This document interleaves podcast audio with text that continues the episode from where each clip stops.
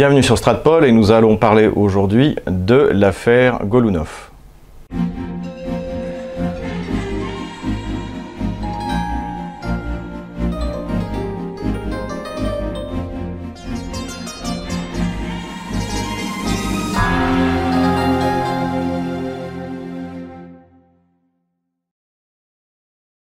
Le 6 juin dernier, le journaliste Ivan Golunov, donc, qui est un journaliste indépendant qui travaille pour un média qui s'appelle Medusa, donc pour situer ce média, euh, en Russie on le qualifie de libéral, né un peu sur le liberal euh, américain. En France on dirait euh, gauchiste. Donc voilà, c'est un média qui n'est pas du tout favorable, bien sûr, au président Vladimir Poutine et à, son administration.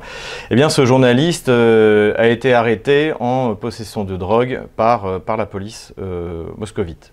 Il a immédiatement dénoncé son arrestation, euh, qualifiant les preuves de, ce trafic de drogue euh, de, fabriquer, et euh, d'autant plus que sur le site de la police, les photos qui ont été mises n'étaient pas celles qui correspondaient aux marchandises qui avaient été perquisitionnées et trouvées dans son appartement. Il a immédiatement été soutenu par la totalité euh, euh, des, journalistes russes, non seulement euh, des journalistes gauchistes, mais également des journalistes des médias, y compris publics, qui sont des soutiens au Kremlin. L'affaire s'est finalement rapidement arrêtée puisque au bout de cinq jours d'assignation à résidence, eh non seulement euh, le journaliste a été libéré et euh, innocenté de, toutes les accusations, mais deux généraux de la police russe ont été démis euh, par Vladimir Poutine. L'un qui commande la lutte contre les narcotiques à Moscou et l'autre qui est responsable de la zone ouest de Moscou. On peut dire aujourd'hui que l'affaire de toute manière ne va pas s'arrêter puisque eh euh, le, comité d'enquête, qui est un organe euh, très important euh, de, la, justice russe, a pris l'affaire en, main pour savoir qui est le commanditaire de cette action puisque vraisemblablement cette action a été commanditée. Il y a deux possibilités, soit c'est une commande qui va euh, du plus haut niveau. Et dans ce cas, eh bien, on peut dire que euh, euh, des, personnes très importantes, à des niveaux très élevés du ministère de l'Intérieur russe risquent d'être impliquées.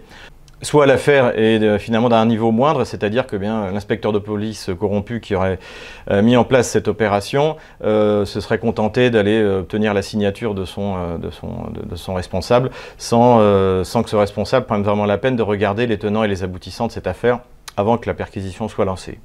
Quoi qu'il en soit, on ne peut que se satisfaire que la levée de bouclier euh, qui a été euh, organisée euh, par les journalistes russes eh bien, a été aussi efficace et que ce genre d'agissement soit sévèrement réprimé.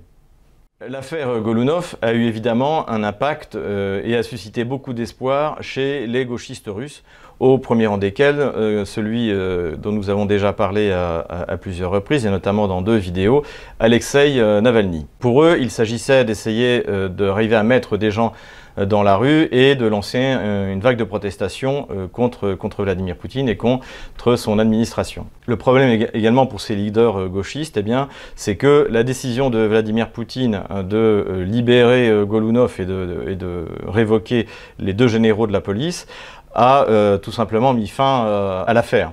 Euh, pour autant, euh, Alexei Navalny et ses, euh, et ses co-légionnaires ont tout de même décidé de faire une, une manifestation dans le centre de Moscou non autorisée. Alors là, on retrouve de nouveau les, stratégies d'Alexei Navalny que nous avions évoquées, notamment à l'époque des, présidentielles russes. C'est-à-dire que comme il est incapable de réunir plus de quelques centaines de personnes, souvent moins, eh bien, il fait ces manifestations euh, dans des zones euh, où ne s'est pas autorisé. Et notamment, et ça il l'avait déjà fait l'année dernière, il a fait une manifestation le 12 juin, c'est-à-dire le jour de la fête nationale. Donc imaginez, euh, vous, si jamais vous décidez de faire une manifestation non autorisée à, on va dire, 600 mètres des Champs-Élysées le 14 juillet. C'est à peu près exactement ce qu'a fait Navalny, et évidemment que la mairie de Moscou n'a pas donné l'autorisation. La mairie de Moscou a donné l'autorisation pour une manifestation qui, euh, devait avoir lieu euh, dimanche 16 euh, juin, qui a eu lieu d'ailleurs dimanche 16 juin. Alors les attachés de presse français euh, ou les pigistes français euh, journalistes euh, qui, travaillent, qui travaillent en Russie, qui la plupart d'ailleurs sont, sont, des gauchistes, eh bien se sont dit que c'était l'occasion rêvée qu'enfin il y allait avoir une manifestation massive contre Vladimir Poutine. Ça a été le cas notamment de Paul Gogo, donc, qui travaille pour je crois Ouest France, et une fois sur place, il s'est bien sûr efforcé de dénoncer l'extrême brutalité des aumônes russes, donc de la police russe, euh, au moment de l'arrestation des, euh, euh, de ces, manifestants. Évidemment, les, remarques ont été faites immédiatement que, en tant que journaliste français, et étant donné la, répression sanglante des Gilets jaunes, il était quand même mal placé pour donner des leçons en russe.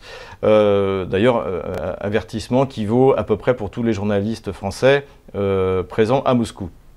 Et alors, pour se justifier, il a publié un fil d'actualité, un, thread, si on veut faire un, anglicisme, euh, où il expliquait que c'est absolument pas euh, comparable, puisque euh, les Russes, eux, se battaient pour avoir le droit de manifester. Alors, bon, malgré ces quelques années de présence en Russie, visiblement Paul Gougo ne connaît pas le fonctionnement des manifestations en Russie. On peut parfaitement manifester en Russie et on peut déclarer une manifestation.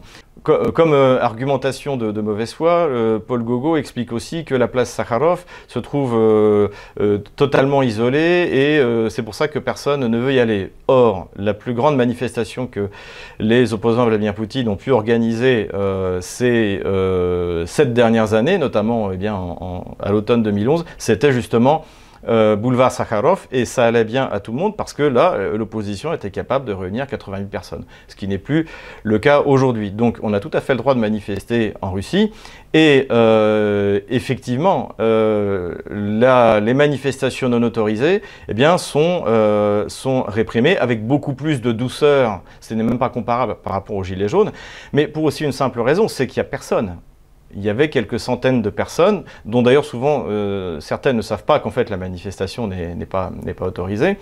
Et euh, on n'est pas dans le, dans le cadre où c'est un, large mouvement populaire euh, qui réunit jusqu'à jusqu'à des centaines de milliers de personnes à certains moments, comme, comme le cas des Gilets jaunes, et qui sature le système policier français complètement.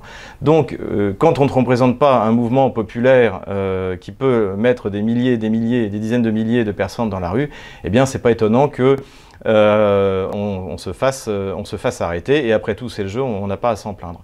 En conclusion, je dirais que la manière dont la police russe géré euh, ces arrestations a été exemplaire et qu'aujourd'hui le, le, monde a changé et que c'est plutôt les bacs françaises présentes sur les Champs-Élysées qui devraient venir en formation en Russie pour apprendre à traiter correctement leurs concitoyens. Si cette vidéo vous a plu, n'hésitez pas à mettre un pouce bleu, à vous inscrire à la lettre d'information de Stratpol, à faire un don sur euh, notre compte PayPal dont l'adresse sera euh, en commentaire de cette vidéo.